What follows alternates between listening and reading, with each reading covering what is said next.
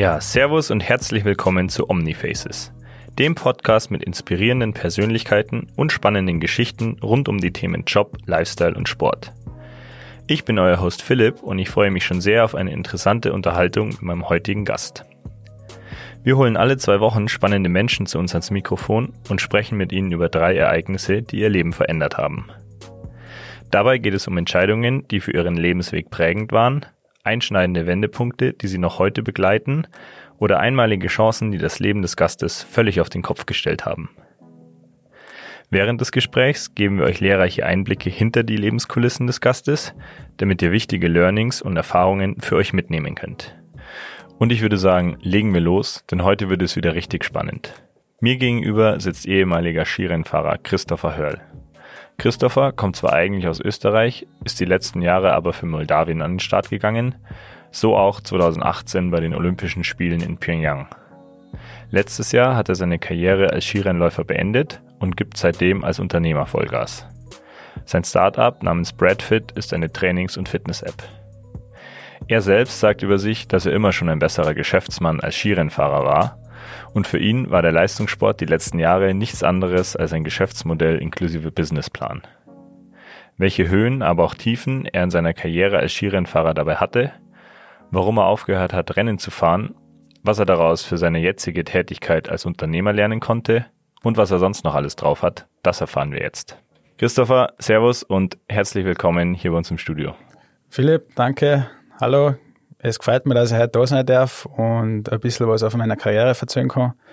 Und ich hoffe, dass ich vielleicht den einen oder anderen inspirieren kann und äh, motivieren kann, dass er seine Ziele verfolgt. Und ja, sehr gerne. Und wie gesagt, freut mich sehr, dass du heute hier bist. Und ähm, ich bin schon sehr gespannt darauf, was wir heute alles von dir erfahren werden, vor allem in Hinblick auf deine Einstellung zum Sport, vor allem in Bezug äh, auf die Möglich Möglichkeiten der Professionalisierung im Leistungssport und ich habe auch die ein oder andere kritische Frage vorbereitet und ich bin mir sicher, dass wir da heute einen super Einblick ähm, ja, in die Welt des Profisports kriegen und vor allem auch bisschen einen anderen, eine andere Blickweise von dir. Vorab würde ich dich einmal bitten, dass du dich äh, kurz mal selber vorstellst, wer du bist, wie alt du bist und wo du herkommst. Okay. Mein Name ist äh, Christopher Hörl. Ich komme aus dem schönen Saalfelden. Das ist in Salzburg, eigentlich in Mitte von Österreich. Du bist von Saalfelden aus in vier Stunden in ganz Österreich. Und das ist eigentlich eine super Lage, ähm, speziell für den Profisport, wo du in der ganzen Welt äh, unterwegs bist.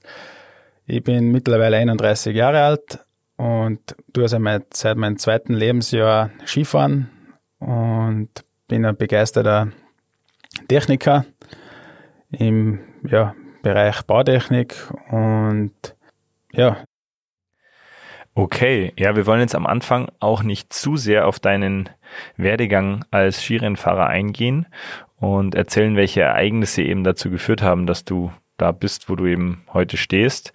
Da werden wir nämlich nachher noch genauer drauf eingehen. Ich habe in der Einführung allerdings schon ein paar spannende Infos vorweggenommen und würde mir da jetzt mal eine aktuelle Sache davon rauspicken. Und zwar bist du bis 2019, also bis letztes Jahr, Skirennen gefahren und hast direkt im Anschluss daran dein eigenes Unternehmen gegründet und zwar die CH Coaching GmbH und dazu eine Trainings- und Fitness-App auf den Markt gebracht namens Bradfit. Erklär mal. Also angefangen hat das Ganze während meiner Karriere.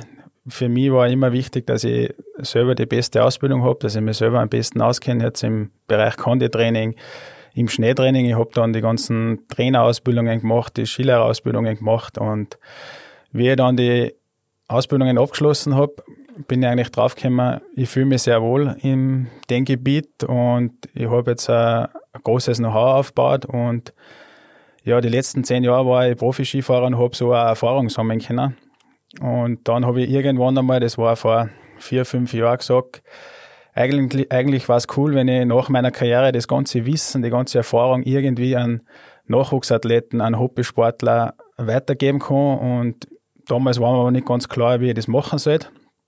Ich habe dann während meiner Karriere ähm, zwei Holländer kennengelernt, die haben eine Fitnessstudio Software gehabt und ich habe gewusst, okay, das ist der richtige Weg. Ich möchte irgendwie das Ganze dann umwandeln in eine Fitness-App.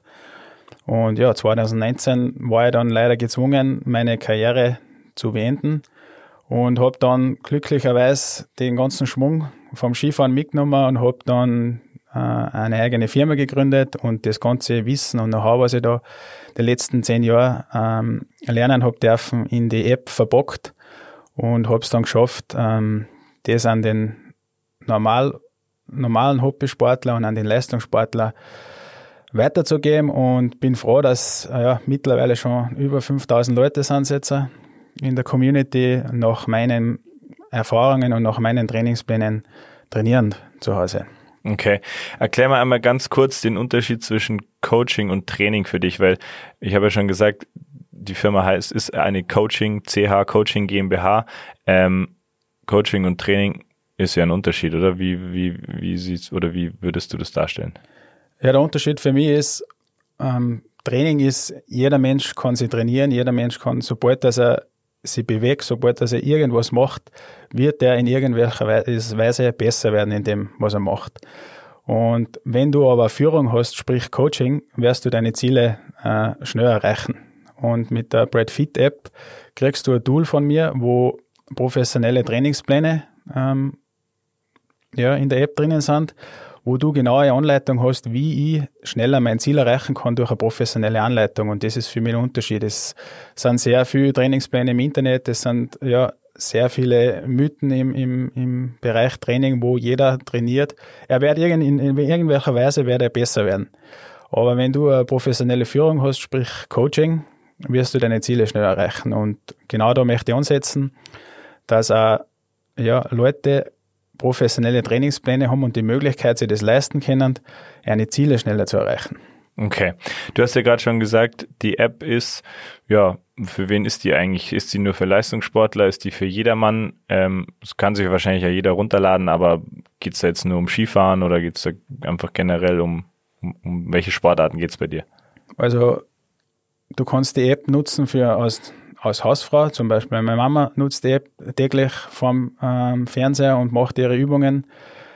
Dann, es gibt einige Leistungssportler, die ich habe in der App. Das heißt, ich kann da unterschiedlich variieren an, an Leistungsstufen vom Einsteiger bis zum Profi, bis zum Spitzensportler. Kann man über die App alle betreuen.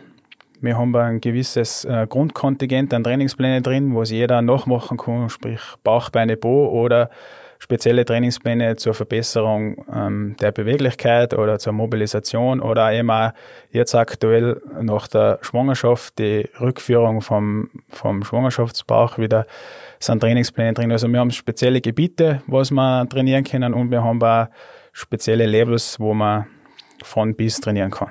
Okay, also es ist theoretisch für jeden was dabei, kann man so sagen. Ja, genau. Okay.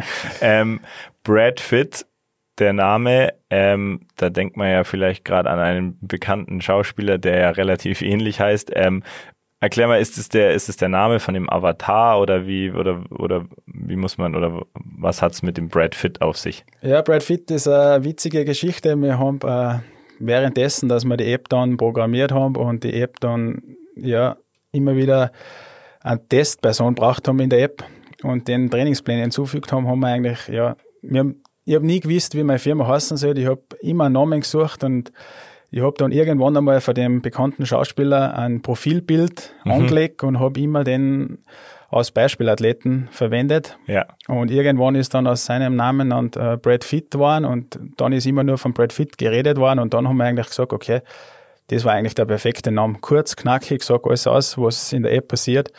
Und dann haben wir uns für den Namen entschieden. Okay, also es ist nicht der Brad Pitt, sondern der Brad, der fit ist. Quasi. Genau. Ja, okay, habe ich verstanden. Gut.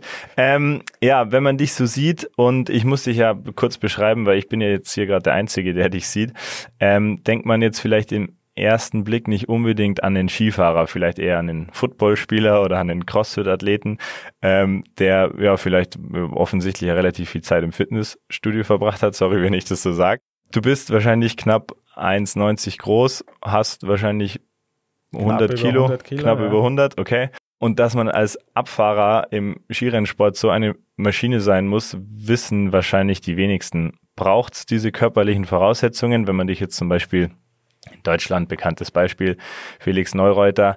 Ähm, ja, wenn du vor ihm stehst, dann steht der auf jeden Fall im Schatten, würde ich jetzt mal behaupten. Ähm, brauch, es das als Abfahrer oder? Ähm? Ich sage mal, für mich persönlich hat es zwei Gründe. Erstens bin ich in, in der Abfahrt, das war mein Spezialgebiet und da war es wichtig, dass du ein Gewicht hast, weil Masse ist gleich Geschwindigkeit. Ja. Und ich habe viele Kollegen gehabt, wo es sehr schwierig war, Masse aufzubauen und da habe ich einfach von, ja, vom Genetischen her den Vorteil ein bisschen gehabt. Und die zweite Sache ist, das große Thema im Skisport sind Verletzungen. Und ich war ein Mann-Team. Mhm. Ich habe meine eigene Firma gehabt, ich habe mein eigenes Ziel gehabt und wenn ich eine Verletzung gehabt habe, dann ist meine ganze Firma stillgestanden, wenn ich das jetzt so sage. Oder meine Karriere war dann eigentlich vorbei mit einer Verletzung.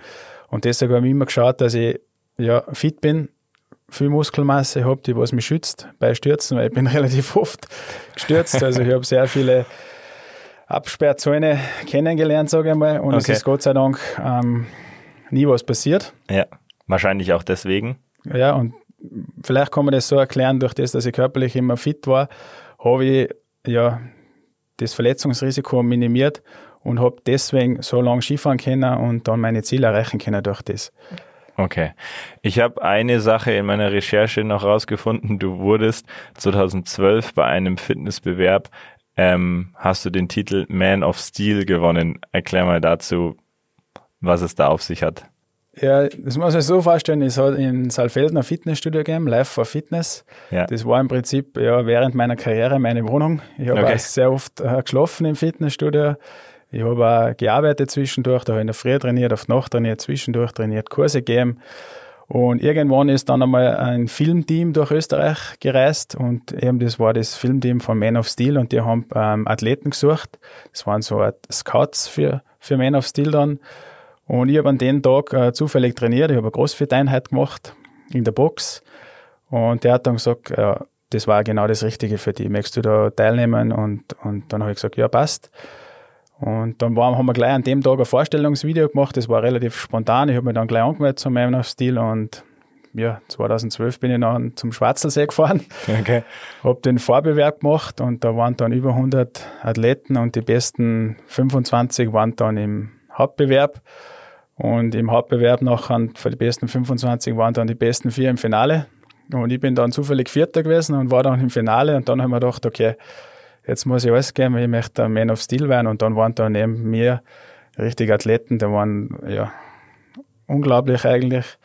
Ja. Und ja, da hat man das Skifahren ein bisschen geholfen, weil Skifahren, Skifahren sehr vielseitig war. Du hast ein Gleichgewicht gehabt, du hast, du warst beweglich, du hast eine Kraft gehabt und eine Ausdauer. Und das ganze Paket zusammen hat, hat mir nachher geholfen, dass ich dann der erste Man of Steel von Österreich geworden bin 2012. Und das war richtig cool und ja, aber sowas Anstrengendes habe ich dann nie wieder in meinem Leben gemacht. Das war okay. Wahnsinn.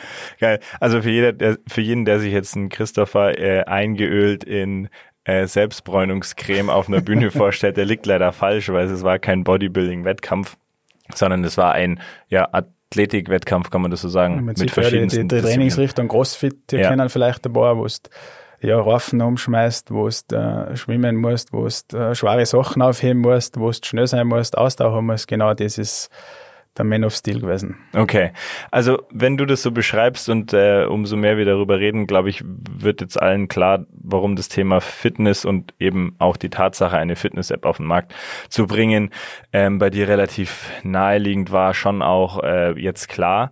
Ähm, das ist wahrscheinlich jetzt eher eine rhetorische Frage, aber das Konditraining in deinem, in deiner Zeit oder in deiner Karriere als Leistungssportler hat dir offensichtlich jetzt bei deinem jetzigen Job enorm geholfen, oder? Ja, also mir war es immer wichtig, dass, dass, dass ich fit bin.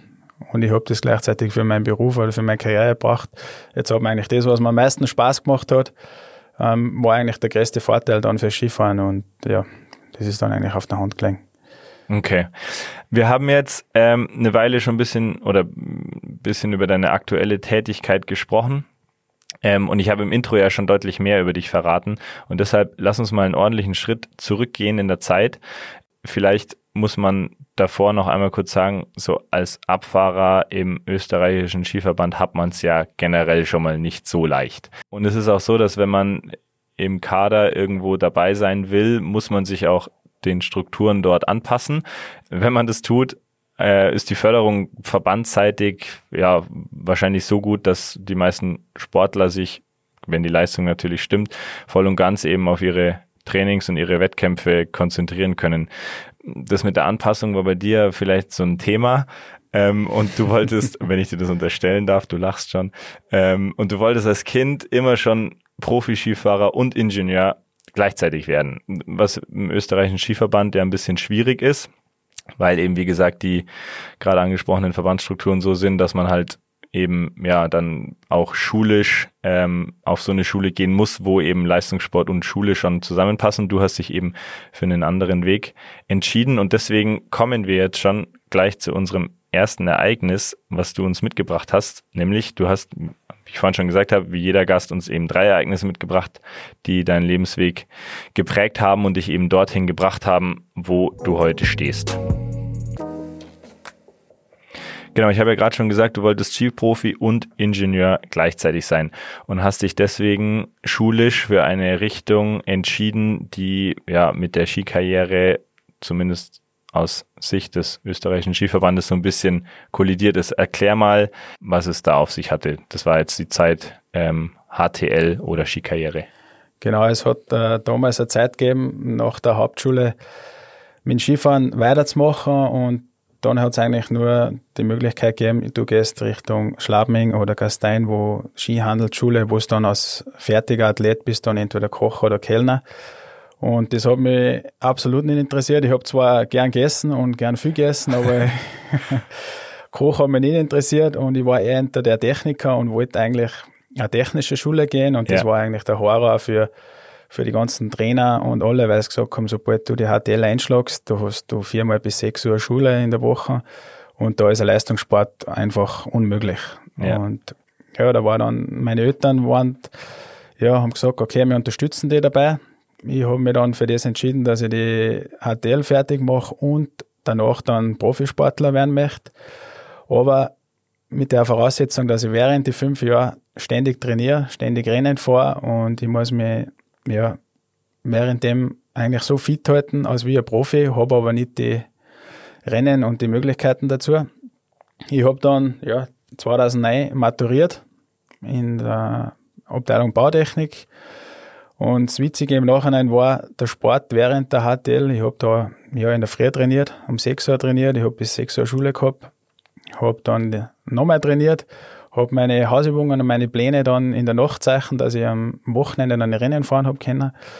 Und das Witzige war, nach der äh, Matura bin ich eigentlich draufgekommen, der ganze Sport hat mir eigentlich geholfen, dass ich die schulische Laufbahn besser bewältigt. Und das ist vielleicht so ein kleiner Tipp für ja, Nachwuchsathleten oder äh, Schüler, der was jetzt gerade in der Schule sitzt, wenn man viel Sport macht, ist man meiner Meinung nach auch besser in der Schule. Ich habe dann als Klassenbester dann abgeschlossen und ja.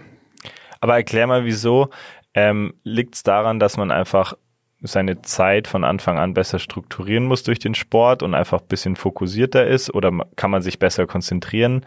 Was, was, was wäre so der Grund? Ja, du bist gezwungen. Das ja, Thema Zeitmanagement ist da ganz wichtig. Ich habe keine Zeit gehabt, dass ich jetzt irgendwie am Handy spiele oder dass ich irgendwie Filme schaue oder sonst was. Da geht relativ viel Zeit verloren. Ich habe immer schauen müssen, dass ich die Stunde, wo ich Zeit gehabt habe, das Maximum raushalte. Und so bist du eigentlich gezwungen, dass deine Zeit richtig einteilst. Und durch das, ja, bist du dann leistungsfähiger, nutzt du die Zeit und kannst du in kürzerer Zeit viel schneller äh, Ziele erreichen.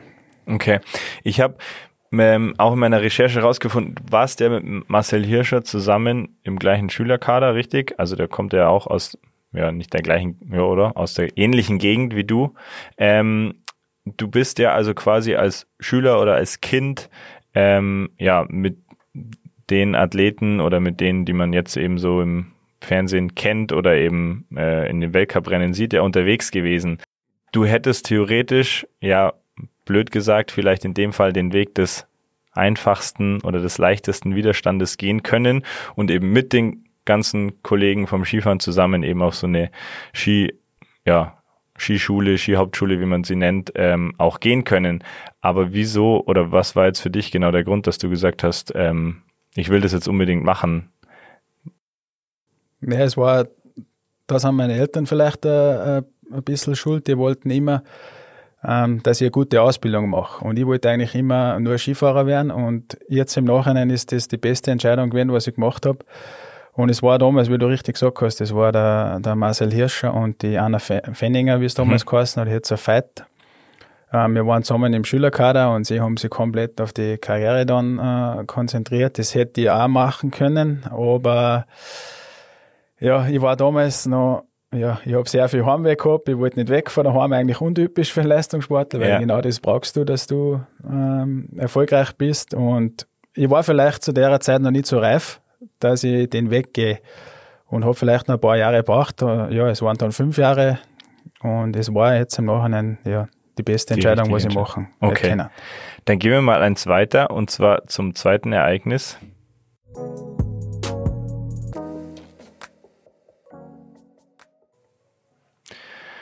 Und zwar ein Fallschirmsprung in Tschechien. Erzähl mal, was da los war. In Österreich musst du dann ähm, nach der HTL oder technischen Ausbildung musst du dann natürlich zum Bundesheer sechs Monate. Ich wollte beim Bundesheer nicht auch einfach nur das Bundesheer ganz normal abwickeln, sondern habe mich dann freiwillig für die Gebirgsjäger gemeldet und bin dann gleich Fallschirmjäger, aus Fallschirmjäger ausgebildet worden und da sind wir für die Prüfung nach Tschechien gefahren und das muss man sich so vorstellen, da ist eine Propellermaschine gestanden, eine uralte. Gell, und wir haben einen Tag Ausbildung gehabt, wie man den Reserveschirm öffnet. Und ich war dann von den zwölf Rekruten dann der Erste, was springen hat müssen. Wir sind da eingestiegen in den Flieger, dann auf 700 Meter hochgeflogen und bei 700 Meter siehst du die ganzen Häuser und alles noch sehr genau. Also es schaut so aus, als wenn du auf den Boden springst. Ja.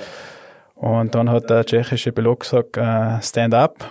Und dann habe ich aufstehen müssen. Dann ist die Tür aufgegangen. Und dann habe ich noch nie in meinem Leben habe ich einen Fallschirmsprung oder irgendwas in der gleichen gemacht und habe dann den ersten Schritt machen müssen, weil sonst hätten meine anderen Kollegen nicht äh, springen können. Und ehrlich gesagt, ich habe noch nie so Angst gehabt in meinem Leben als wie an dem Tag. Okay. Und warum ich die Geschichte gern dazu ist, ich habe dann den ersten Schritt machen müssen dass ich fliege. Und der Schritt hat mich dann geprägt in die nächsten Ereignisse. Weil jedes Mal, wenn ich irgendwo Angst gehabt habe oder irgendeine äh, Hürde für mich war, habe ich immer an das Fallschirmsprung-Ereignis gedacht und habe gesagt, okay, wenn ich den ersten Schritt mache, dann geht's eh dahin. Okay. Und ja, das war der Tag in Tschechien, wo ich den Schritt gemacht habe und dann ja, ich hätte fünf Sekunden zahlen müssen und schauen müssen, ob mein Fallschirm offen ist, aber ich habe alles vergessen. Ich bin dann in der Luft gewesen, ich habe den Fallschirm aufgezogen, das war offen okay. und bin dann sicher gelandet. wie wie schaut's aus mit der Fallschirmsprungkarriere? War das der erste und der letzte Sprung oder? Ja, wir haben da noch zweimal springen müssen und ja, nach drei Sprüngen war ich eigentlich erledigt. Ich okay. dann noch öfter springen können, aber das war ja hat Adrenalin pur. Hat gereicht, okay. Dann gehen wir mal weiter in der ja, im Zeitstrahl. Und zwar, du hast ja vorhin erzählt, du hast dann an der HTL eben abgeschlossen, ähm, hast immer in der Früh und am Abend trainiert, hast nachts deine Hausaufgaben und so weiter gemacht.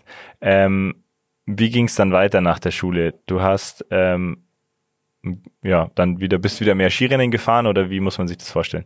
Ja, ich habe dann das Bundesheer abgeschlossen und habe dann meinen damaligen Trainer an, an vom Salzburger Landesskiverband angerufen und habe gesagt, ich möchte jetzt Skiprofi werden, ob er irgendwo ein Rennen hat, wo ich starten kann. Und er hat mir dann, hat einmal gelacht und geschmunzelt. Okay, dann hat er gesagt, du bist jetzt 20 Jahre alt und jetzt willst du eine Skikarriere starten. Und ich gesagt, ja, ist mir voller Ernst. Und dann hat er mich nach Obergurgel geschickt zu einem Slalom, wo Weltcup-Athleten am Start war. Ich war dann beim ersten Rennen acht Sekunden hinten. Ja. Und das war einfach mein Wesen.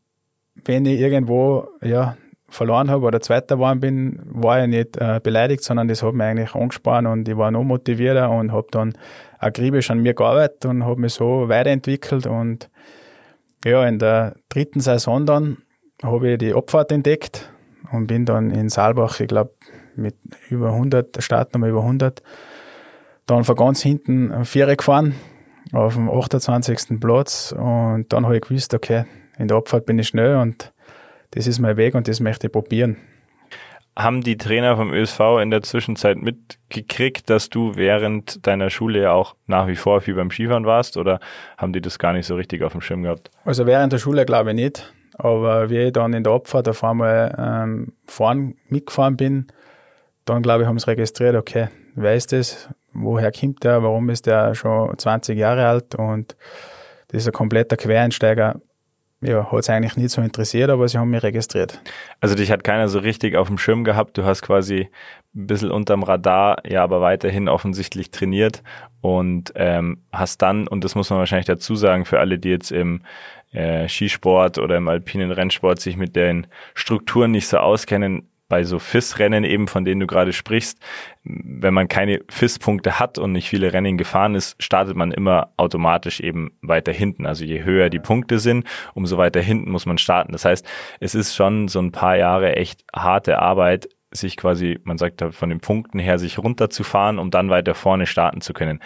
Waren das die Jahre, wo du eben versucht hast, dann deine Punkte runterzufahren, um sozusagen auch wieder äh, ja mehr Aufmerksamkeit von den Trainern zu bekommen oder was war da so das Ziel in der Zeit? Ja, genau, wie du richtig gesagt hast, du fängst eigentlich als äh, letzter an auf der Startliste und musst dann vier arbeiten. Im Skifahren ist so, je besser dass die Piste ist, desto leichter ähm, ist für dich ja, dass du äh, schnelle Zeiten fährst. Und in der ersten Saison sind immer drei, vier, fünf, sechs bis acht Sekunden sind da möglich und du denkst dir, wie soll ich das jemals schaffen? Und du arbeitest dann Step by Step nach vorne und in der dritten Saison dann, wie ich gesagt habe, bin ich dann schon im Europacup, das ist die zweite Liga im Skifahren, bin ich schon auf dem zweiten Platz gefahren. Und damals in Madonna di Campiglio. Und ja, dann habe ich die Aufmerksamkeit gehabt, was ich wollen habe. Und bin dann auch das erste Mal ja, berücksichtigt worden für Mittrainiererstatus im ÖSV und äh, fix im Europacup. Und dann auch, habe auch dann schon die Möglichkeit gehabt, dass ich mal einen Fixplatz für einen Weltcup rausfahren kann es gibt so, ich habe bei dir auf dem Instagram-Kanal Bilder gesehen, da gibt's so du hast mal so Ergebnislisten fotografiert, da warst du, also da steht quasi die Platzierung, da bist du, glaube ich, Fünfter geworden, ich weiß nicht genau bei was für einem Rennen, und dann steht immer die Startnummer noch dazu, von welchem Startplatz quasi man gekommen ist. Und es war, glaube ich, eine Abfahrt und du warst irgendwie Startplatz äh, oder Startnummer irgendwie 180 oder 160, so in die Richtung und bist Fünfter geworden eben damit. Und alle anderen, die vorne drin waren, haben alle einstellige Nummern gehabt, was ja, glaube ich, genau das zeigt, was du gerade beschreibst. Ähm, genau, also mit hohen Nummern sich da vorne reinzufahren, ist harte Arbeit, oder kann man das so sagen? Ja, genau. Es war damals, wie ich dann für Moldawien gefahren bin, habe ich dann meine ganzen Punkte wieder verloren. Und dann ist das Rad, was ich in Österreich gemacht habe, mit den hohen Startnummern wieder nach vorne fahren, in Moldawien wieder von neun losgegangen. Das ist genau das Beispiel, was du jetzt gesagt hast. Und dann habe ich wieder von hinten starten müssen und habe mir dann eigentlich ja innerhalb von drei, vier Rennen dann wieder da hingearbeitet, wo ich vorher war. Okay. Ich glaube, bevor wir jetzt noch länger über deine ähm, ja, über deinen weiteren Werdegang und den Grund, warum du dann zu Moldawien gewechselt hast, äh, erklären, erzähl mir mal die dritte Geschichte.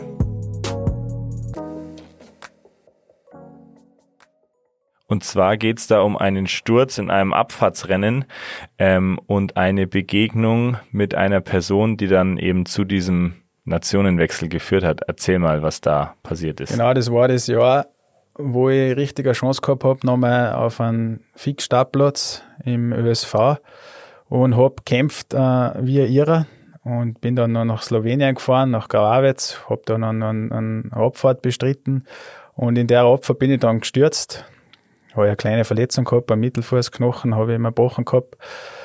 Und ich habe aber gewusst, für den ÖSV reichen die Punkte nicht, was ich damals gehabt habe. Und das, die Karriere oder die Saison ist eigentlich vorbei mit dem. Und genau in dem Augenblick ist ähm, der Direktor vom moldawischen Skiverband neben mir gestanden, neben Akia und hat gesagt, er hat eine Möglichkeit und eine Chance für mich, aber ich muss mich schnell entscheiden, ich habe nicht lange Zeit.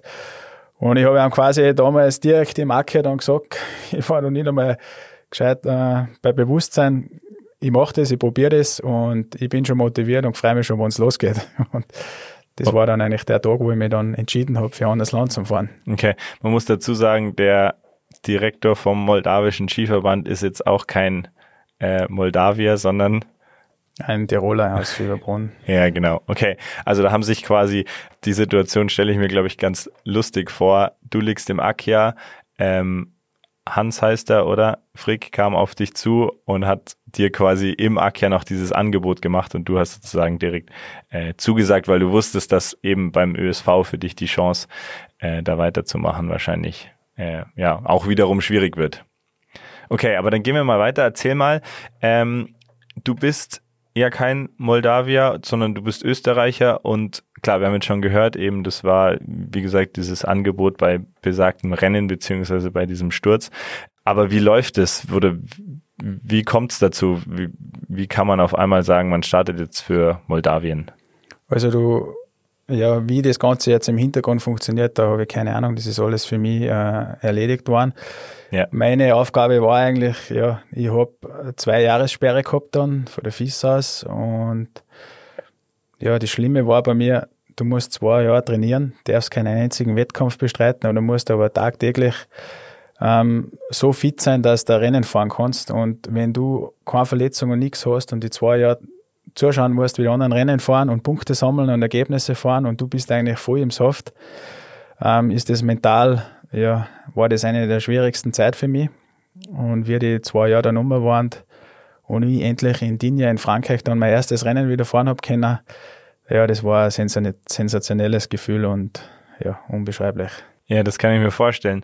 Ähm, aber erklär noch mal kurz, muss man dafür die Staatsbürgerschaft in Moldawien haben? Ich meine, ich gehe jetzt mal davon aus, dass du keine Verwandtschaft in Moldawien hast. Warst du überhaupt schon mal dort? Das wären jetzt so die Fragen, die mir da direkt in den Kopf kommen.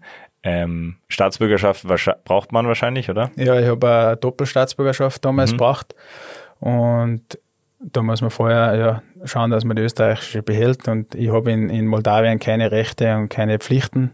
Das ist rein jetzt richtig nur für den, für den Sport so gemacht worden. Und ich bin dann kurz bevor es losgegangen ist, äh, vier Tage in Moldawien gewesen, habe mir die Hauptstadt angeschaut und habe das Land ein bisschen kennenlernen dürfen. Und es war richtig interessant. Und ja, wie ich dann wieder umgeflogen bin, bin ich gleich direkt zu meinem ersten Rennen gefahren. Okay. Kann man da unten überhaupt Skifahren? In Moldawien gibt es da Berge? Ja, sie haben einen, einen Skilift, das muss man sich so vorstellen, das ist ein kleiner Hügel mit einer Wiese drauf und da ist ein, ein Schlepplift und da musst du ein bisschen Skifahren. Okay, aber es ist jetzt nicht so, dass die moldawische Nationalmannschaft immer in Moldawien trainiert. Ich glaube, das war eher so eine Two-Man-Show, oder? Ja, genau. Okay. Aber erzähl mal, beziehungsweise erklär uns mal den Grund dafür, warum man eben diese oder was dir das gebracht hat, diese moldawische Staatsbürgerschaft anzunehmen, weil so als Außenstehender könnte man ja auch behaupten, so, okay, der hat zwar keinen Kaderstatus beim österreichischen Skiverband, aber wenn er sich die ganze Gaudi jetzt mal blöd gesagt eh selber finanzieren muss, wieso macht das dann unter moldawischer Staatsbürgerschaft und in einem moldawischen Rennanzug anstatt im österreichischen? Ja, man muss sich das so vorstellen, es gibt in Österreich äh, gewisse Startplätze oder gewisses Startkontingent, was du hast. Und für die als, als Rennläufer oder als Sportler geht es eigentlich nur um das, du willst dein Ziel, Ziel erreichen, du willst Rennen gewinnen, du willst bis an die äh, Weltspitze die vorfahren und da ist eigentlich ja nicht so wichtig in dem Moment, ob du jetzt für Österreich oder für Moldawien fährst, da geht es rein um einen Sport, ums Skifahren, um die selber, um die Leidenschaft und ja, wie gesagt, ich habe da den, den, den, den Moment gehabt in Gravavets, da habe ich nicht nachgedacht, das habe ich nur aus dem Bauchhaus entschieden und habe gewusst, irgendwie ist mein Skifahren jetzt vorbei für Österreich, weil Verletzung, weil keine Punkte, wieder zwei Jahre Punkte fahren, bis dahin geht so viel Zeit verloren, dass ich mich wieder zurück an die Spitze kämpfen kann. Warum gehe ich nicht einen anderen Weg? Ich bin immer einen anderen Weg gegangen, ich bin während der HTL einen anderen Weg gegangen, ich bin ein kompletter Quereinsteiger gewesen, also das hat eigentlich genau zu meinem Image damals passt und deswegen habe ich das dann auch gemacht. Okay, also man muss dazu sagen, ähm, ist genau, man, man hat im österreichischen Skiverband und das war das eben, was ich vorhin meinte, man hat es als Abfahrer in Österreich halt auch nicht so leicht, weil es halt eben viele gibt, die auf einem extrem hohen Niveau sind. Das heißt, um eben einen ja, bei einem, bei den Olympischen Spielen oder bei der Weltmeisterschaft zu starten oder auch bei Weltcuprennen, äh, muss man eben nicht nur selber einfach vorne mitfahren, sondern man muss auch noch im Vergleich zu seinen Teamkollegen vorne mit dabei sein, weil es eben nur eine bestimmte Anzahl an Startplätzen gibt. Also es passiert ja nicht, dass 30 Österreicher am Start sind und ähm, dann irgendwie im Endeffekt äh, ja nur fünf Nationen oder halt 300 Starter. Das geht ja nicht. Das war wahrscheinlich ja irgendwo auch der Grund, warum du gesagt hast. Genau, da jetzt Land hat einen ja, je nachdem, wie viele in den Top 100 sind, hat ein gewissen Startkontingent. In Österreich waren das 10 damals. Und ja, wenn die 10 gefahren sind, bist du gestanden. Und wenn du dich nicht qualifiziert hast, beziehungsweise das ist ein bisschen ein, ein Trainerentscheid auch, ob du fahren darfst oder nicht. Und wenn du Pech hast, hast du nie die Chance, dass du deine Leistung zahlen kannst und dann kommst du auch nicht weiter. Ja. Und dann bleibst du stehen und da ist sehr viele von meinen Kollegen so auch gegangen. Und ja, da gibt's vielleicht äh, für mich persönlich ein bisschen eine Änderung in dem System, dann hätten vielleicht mehr die Chance, ähm, dass sie eine Leistung zahlen können. Prominentes Beispiel ist ja wahrscheinlich auch Romit Baumann, oder? Der müsste ja auch, ist der ungefähr dein Alter, der jetzt auch für Deutschland ja, der ist ein bisschen älter, ja. Fährt aber für Deutschland mittlerweile, ja, oder? Genau, ja. Genau.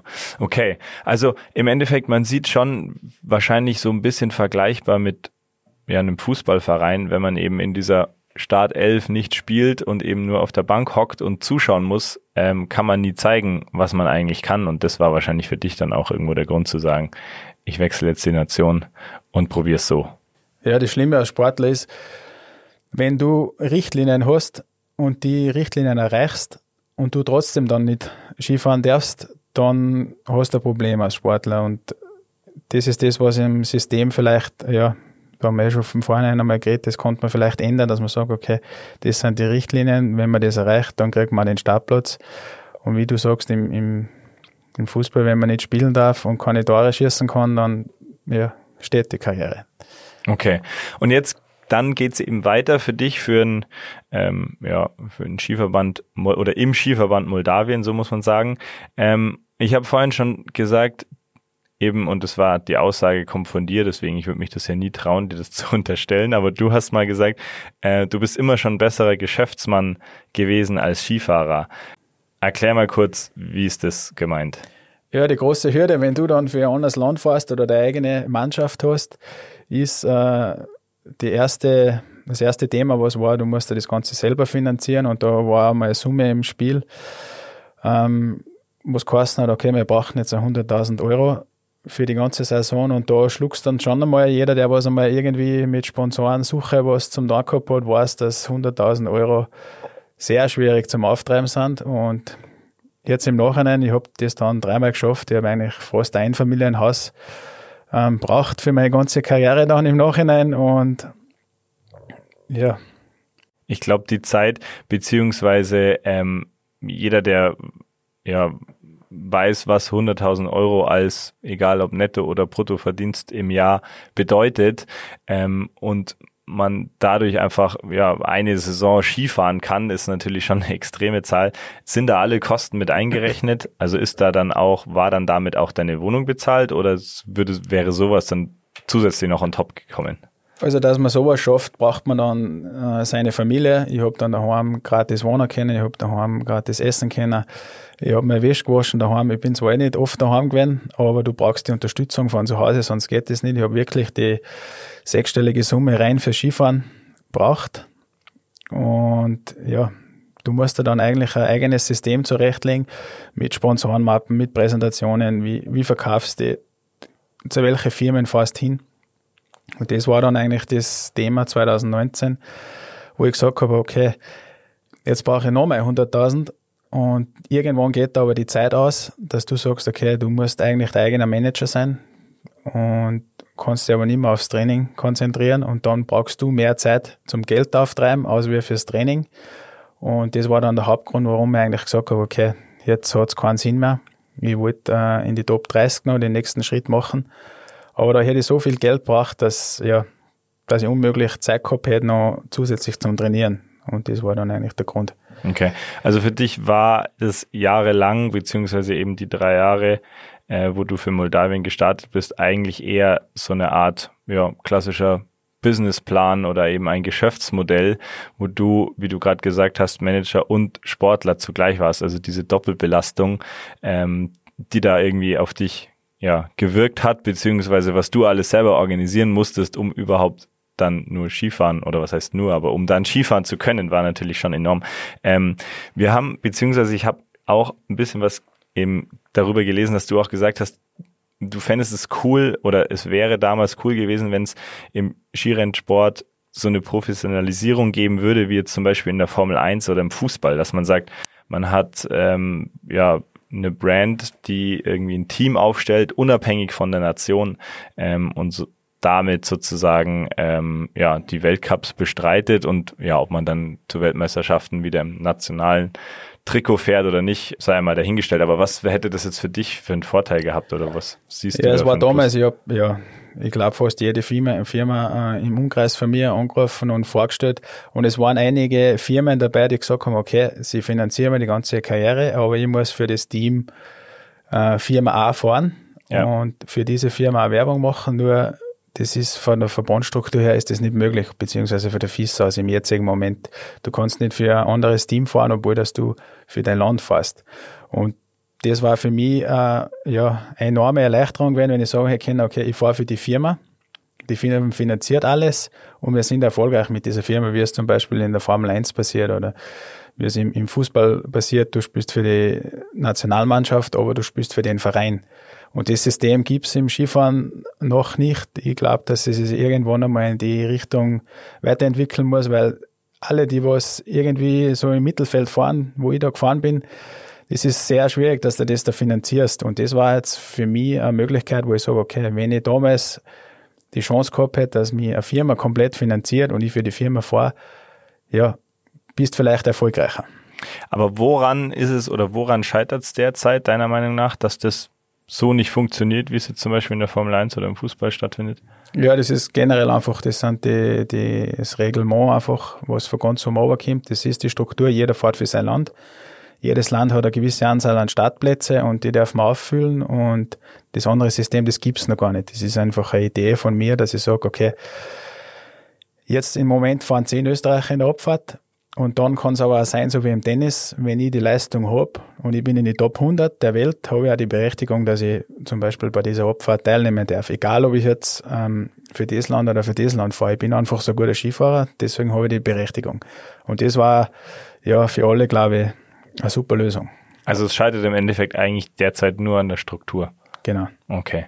Ein prominentes Beispiel dazu ist ja auch äh, Hubertus von Hohenlohe, der ist ja jahrelang für Mexiko gestartet. Du lachst schon. Ähm, der Hubertus hat es ja, er ist definitiv ein richtig guter Skifahrer, ähm, kann man nicht anders sagen, aber er hat es ja im Endeffekt eigentlich immer eher so als Hobby gesehen. Also das kann man jetzt mit dem, was du gemacht hast, ja eigentlich nicht wirklich vergleichen, oder? Ja, bei mir ist im Prinzip ist da das Skifahren im Mittelpunkt gestanden, die Leistung und, und die Ergebnisse. Und beim Hubertus, ich habe ihn selber kennengelernt. Er war ehrgeizig, er trainiert, er hat sich interessiert fürs Skifahren und für die Technik. Aber da war teilweise nur, äh, ja, das dabei, dass du im Fokus stehst, dass du in die Medien bist. Das ist zwar für mich auch wichtig gewesen, weil durch Medien habe ich Sponsoren wieder äh, an Land ziehen können. Aber bei mir war immer mehr Fokus Leistung.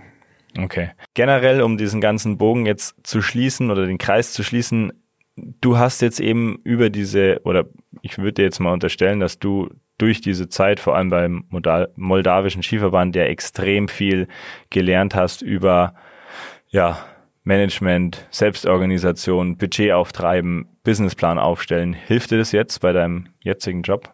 Ja, ich bin, das Witzige jetzt im Nachhinein, ein Jahr danach, ähm, ich habe mich damals für HTL und Skifahren entschieden. Ich, die HTL hat mir sehr viel geholfen, dass ich mein Skifahren da finanziert habe, weil ich habe präsentiert, wie du sagst, ich habe äh, mich selber gemanagt, das war die Ausbildung, was ich braucht habe für Skifahren. Und dann ist irgendwann einmal durchs Skifahren habe ich die Möglichkeit wieder gehabt, dass ich wieder Erfahrung sammeln habe können für, ich war dann gezwungen, eine Firma zu gründen, ich habe äh, Budget auftreiben müssen, ich habe meine ersten Buchhaltungen abgeben müssen. Ich war dann eigentlich durch Skifahren wieder gezwungen, ein Unternehmen ähm, aufzubauen. Und jetzt im Nachhinein ähm, steht wieder der Techniker im Vordergrund. Ich brauche wieder mein technisches Know-how für die App und gleichzeitig mein sportliches Know-how für den Inhalt der App. Das heißt, meine technische Ausbildung und meine sportliche Ausbildung haben mich eigentlich mein Leben lang begleitet, begleitet mich immer noch. Und ja, das glaube ich ist auch das, ja, wo ich gut bin und das ja, kann ich noch jedem so weitergeben. Ausbildung ist nicht schlecht, wenn man macht. Und bei mir ist jetzt eigentlich das, ja, warum ich da bin, wo ich bin.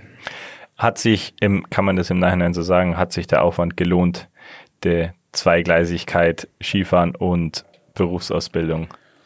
Ja, es war ein richtig harter Weg, ein brutaler Weg, weil du hast immer Doppelbelastung. Das sagt zwar immer jeder so leicht, aber du musst einmal Leistungssportler sein und äh, Unternehmer. Und deswegen, wie du vorher so schnell gesagt hast, ich bin eigentlich draufgekommen, ich bin im Nachhinein fast ein besserer Unternehmer gewesen, weil ich habe das Ganze wieder finanziert, ich habe meine Leistung angegriffen und ich habe auch noch Leistung gebracht im Skifahren. Aber ja, ohne meine Ausbildung hätte ich nicht Skifahren können, ohne Skifahren hätte meine Ausbildung wahrscheinlich nicht geschafft. Das heißt, ich habe eigentlich beides braucht. Okay. Du hast ja vorhin eingangs schon gesagt, ähm, du hast den Schwung eben, nachdem du letztes Jahr aufgehört hast mit dem ja, Skirennsport, den Schwung direkt mitgenommen und eben dieses Unternehmen gegründet. Vielleicht ja auch aufgrund der Tatsache, weil du ja eigentlich die Hälfte der Zeit der Unternehmer schon warst, war vielleicht der Schritt gar kein so ein großer, wie man sich es vielleicht vorstellt. Ja, es passiert sehr viel, glaube ich, die was nach der Karriere nicht wissen, was machen sollen, die was vielleicht sogar in ein Loch fallen und bei mir, ja, war das einfach, weil ich schon gewusst habe, ich möchte irgendwann in die Richtung was machen. Jetzt habe ich den Schwung gleich von meiner Karriere mitgenommen. Bin dann wieder zu meiner Bank gefahren und habe gesagt, okay, ich brauche wieder Geld, ich muss eine Firma gründen. Und der hat schon gelacht, äh, mein Bankberater, was mit mir eigentlich los ist. Jetzt habe ich gerade ein Familienhaus in, in die Luft gesetzt, so ungefähr, und, und jetzt möchte ich das nächste Projekt.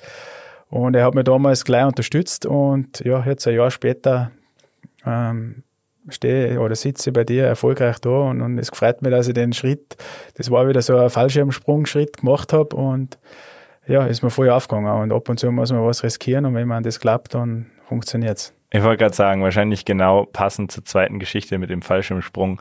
Ähm, genau, ja, sehr cool.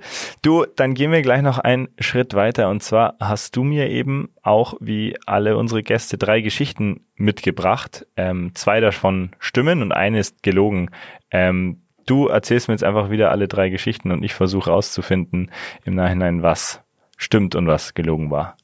Schieß los. Okay, Geschichte eins. Ähm, bevor ich meine Karriere gestartet habe, habe ich Untersuchungen gehabt, Leistungstests gehabt und da ist dann eigentlich rausgekommen, ich war komplett im Übertraining. Ich bin dann gezwungen worden von meinem Trainer damals, ich muss auf Urlaub fahren, das klingt jetzt blöd, aber ich habe auf Urlaub fahren müssen und ich war eigentlich voll motiviert, dass ich endlich meine zweite Karriere starte. Und ich habe dann in Mühlbach ähm, die Geschichte erzählt, dass ich auf Urlaub fahren muss, habe dann ja, es war damals ein Fremder, ähm, gefragt, ob er mit mir auf Urlaub fährt und wir sind dann, wir haben uns dann in München getroffen und sind dann gemeinsam nach Thailand gefahren, zwei Wochen, haben uns da erholt, haben uns das schöne Land angeschaut. Okay. Und ja, dann bin ich zurückgekommen, war ausgeruht und habe meine Karriere gestartet. Okay. Mhm. Dann nächste Geschichte.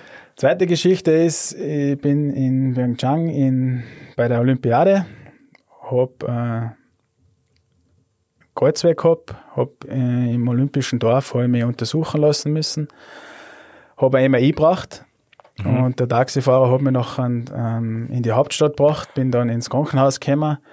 Und jeder kennt die MRI-Röhre, habe ja. mich dann da auflegen müssen. Und der Arzt hat dann auf Start gedruckt und die, ja, das, das Brett ist nach hinten gefahren. Und ich habe eigentlich durch meinen Körperbau in, in Südkorea, das sind alles kleine Leute, die sind nicht so groß, und habe eigentlich da nicht in die Röhre reingepasst. Ich war eigentlich zu groß für das Loch da. Okay. Und habe dann verlegt werden müssen. Wir haben dann eine größere MRI-Maschine suchen müssen, wo ich dann endlich zur Untersuchung gekommen bin und habe durch das dann die äh, Eröffnungsfeier verpasst in, bei der Olympiade. Okay. Okay. Mhm. Auch spannend, ja. Sehr lustig vor allem. Ich kann es mir bildlich vorstellen, aber ja.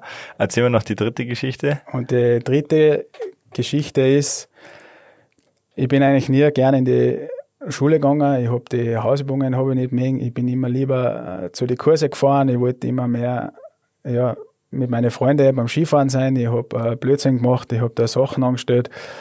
Und die Ausbildung hat mich eigentlich nie interessiert. Und das große Ziel, wie ich schon immer gesagt habe, war eigentlich, dass ich äh, Profisportler werde. Und ja, dass ich Spaß habe am Sport. Und ja, wie gesagt, die Ausbildung war da nicht im, im, im Mittelpunkt und bin dann eigentlich ja fast gezwungen worden, dass ich die, die Ausbildung da mache. Und ja, das Witzige dabei war immer, ja, das war mein Freundeskreis und da ist dann eigentlich nicht um Skifahren gegangen, sondern dass ich mit denen Sachen erlebe und parallel dazu habe ich dann meine Erfolge gehabt und bin dann so unbewusst dann in Skiverband gekommen und habe dann so meine Erfolge feiern können. okay. Ähm, ja, gut. Das ist jetzt ähm, schwierig. Die erste und die zweite hören sich schon ein bisschen absurd an, aber nachdem du, wenn man dich kennt ähm, und dich mal gesehen hat, die Geschichte mit dem ähm, MRI in, in Korea. Ja, Südkorea. Südkorea könnte ich mir auch gut vorstellen, ähm, dass du da nicht reingepasst hast. Aber ich glaube trotzdem, dass die zweite Geschichte nicht stimmt, weil ich behaupte, ähm, diese Geräte haben ein Standardmaß und äh, sind weltweit überall gleich groß, dass selbst du da reinpasst. Na, die Geschichte von Olympia ist wahr. Das stimmt tatsächlich. Ja, das stimmt. Okay. Das war witzig und das Witzige dabei war, sie haben vier Leute gebracht, dass sie mich überhaupt da aufheben können. okay. Was, Ja. was stimmt da nicht? Welche Geschichte? Die dritte Geschichte Okay. hat nicht gestimmt. Ich habe das ganz am Anfang einmal erzählt. Ich habe als kleiner Junge habe ich immer sehr viel Heimweh gehabt. Ich wollte eigentlich Ach so, nicht weg. ja. Mhm. Und ja, das Komische war eben Heimweh, immer zu Hause bleiben, nicht weg, nicht zum Training gehen. Ja. Das sind eigentlich Punkte, wo du sagst, okay, der kann nie ein Leistungssportler werden.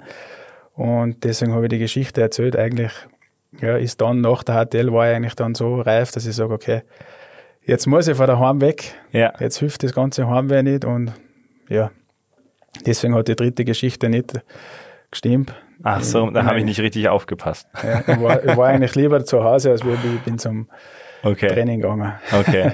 Das heißt, die erste Geschichte stimmt auch mit dem Übertraining, ähm, dass du gezwungenermaßen in den Urlaub fahren musstest Ja, genau. und äh, mit einer wildfremden Person nach Thailand geflogen bist und danach zurückkamst und Genau, da war, entspannt die, und da war das. Witzige, der, ich bin nur mit Badehose und Reisepass am Flughafen gestanden und sonst gar nichts, Ja, weil die okay. Aufgabe war, ich darf kein Handy, ich darf gar nichts mitnehmen, ich muss mich voll entspannen und so habe ich das ernst genommen und dann hat der schon gemeint, okay, mit was für ein Irren bin ich jetzt unterwegs, aber ich sage immer, die Abfahrer, die sind anders und genau so war es da auch beim Urlaubfahren.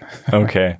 Ja, die zweite Geschichte hast du ja gerade schon erzählt, finde ich auch ziemlich lustig, ähm, dass du wirklich nicht in dieses Gerät reingepasst hast. Genau, also zeigt, glaube ich, dass ich vorher nicht übertrieben habe mit meiner Beschreibung. Okay, also muss man vielleicht die Gerätschaften da drüben, vor allem wenn Olympische Spiele stattfinden, mal ein bisschen anpassen. Ja, da war es dazu und ich glaube, wir haben immer wieder Start druckt, Start druckt, aber ich bin nicht reingekommen. Okay, ja, sehr cool. Dann haben wir noch eine Geschichte und zwar ähm, stellen wir auch jedem Gast diese Frage, wenn du für einen Tag eine andere, eine beliebige andere Person sein könntest, wer wäre das bei dir? Es gibt in Saalfelden einen Sportler, der heißt Peter Salzmann. Mhm. Der ist äh, Stuntman, Basejumper und Wingsuit-Athlet. Mhm. Und ich habe ihn mal getroffen im Steinernen Meer, das ist bei uns das Gebirge. Ja. Und da gibt's den Sommerstein und wenn du da oben stehst, da geht's gefühlt äh, 300 Meter runter. Und er ist mit seinem Wingsuit umgestanden, ist nach vorne gelaufen und so ungefähr, äh, ciao Christoph, ich fliege jetzt heim und du musst nach unten gehen Zu Fuß, ja. zu Fuß und das war einmal, wo ich sage, okay, ich möchte einen Tag der Salzmann Peter sein, dass ich einfach durch die Lüfte fliege, wie, ja, wie der Superman als, als kleines Kind. Und Ja. er hat jetzt gerade so ein, äh, technisches Gerät entwickelt, wo er wieder an Höhe gewinnt. Das heißt, er kann eigentlich als Mensch äh, frei in der, Luft, in der Luft fliegen. Mhm. Und das war einmal ein Gefühl, wo ich sage, okay, das war ich gerne mal für einen Tag. Warum nur für einen Tag? Wär's dir danach zu gefährlich? Nein, Oder? das war schon mehrere Tage interessant, aber die Aufgabe für War- dir war nur ein Tag. War nur ein Tag. Okay, okay, ja gut. Okay, ähm, geht aber auch so ein bisschen in die Richtung Fallschirmsprung wahrscheinlich. Also wenn du mir erzählst, dass du damals nach dem dritten Sprung schon komplett paniert warst, bin ich mir nicht ganz sicher, ob so sinnvoll ist, mit so einem Hobby mal anzufangen. Ja, das kann sein, dass das vielleicht äh, geprägt hat, dass ich damals so viel Angst gehabt habe und dass ich mir jetzt den Schritt noch nicht traue. Aber ich bewundere ihn immer auf Instagram, wie er durch die Lüfte fliegt und denke mir jedes Mal, das muss so ein geiles Gefühl sein. Und ja, vielleicht heute den Mut, dass ich das einmal mache. Vielleicht bald, genau. Okay, sind wir mal gespannt, wie es da weitergeht. Ähm, brauchen wir halt einen relativ großen Suit für dich, damit du auch genügend Auftriebskraft hast. Ich weiß nicht, ob es da Gewichtsgrenze gibt, Gewichtsbeschränkung, ja. ich brauche sicher einen größeren. Können wir ihn ja mal fragen. Ja, sehr cool. Christopher, dann, ähm, ja, mega spannend mit dir über die ganzen Themen zu sprechen und ich glaube, wir haben echt viel äh, ja, erfahren von dir und auch mitnehmen können. Ähm, vor allem so das Thema mit der Doppelbelastung. Ähm, du hast immer schon das Ziel gehabt, Profisportler zu werden, hast aber trotzdem auch immer irgendwie das im Hinterkopf gehabt, eine ja, gute Berufsausbildung zu machen, was dir jetzt in deinem jetzigen Job oder in deiner äh, Gründung von dem Unternehmen ja mit Sicherheit auch geholfen hat. Ähm, genau, deswegen, ich glaube, und wir haben, wie gesagt, jetzt richtig coole Sachen von dir erfahren. Und ähm, im Endeffekt bleibt mir jetzt auch nicht mehr viel anderes übrig, außer mich bei dir für das tolle Gespräch zu bedanken und ähm, dir viel Erfolg sowohl privat als auch beruflich für die Zukunft zu wünschen, dass deine Pläne mit deinem Unternehmen ähm, so aufgehen, wie du dir das vorstellst. Und ja, vielleicht sehen wir dich ja bald schon mit einem Wingsuit von irgendeinem Felsen runterspringen. Ich, ich sage auch danke, Philipp. Und es freut mich, dass ich vielleicht ein bisschen was zurückgeben kann, was ich erlebt habe. Und ich möchte jedem noch ans Herz legen, wenn ihr Ziele habt und wenn ihr etwas erreichen wollt, dann macht's das weil später hast du die Chance dann immer und nicht vergessen, immer eine gute Ausbildung, dann hast du immer Absicherung und dann ist kein Problem. Ja, cool. Das ist doch ein super Schlusswort.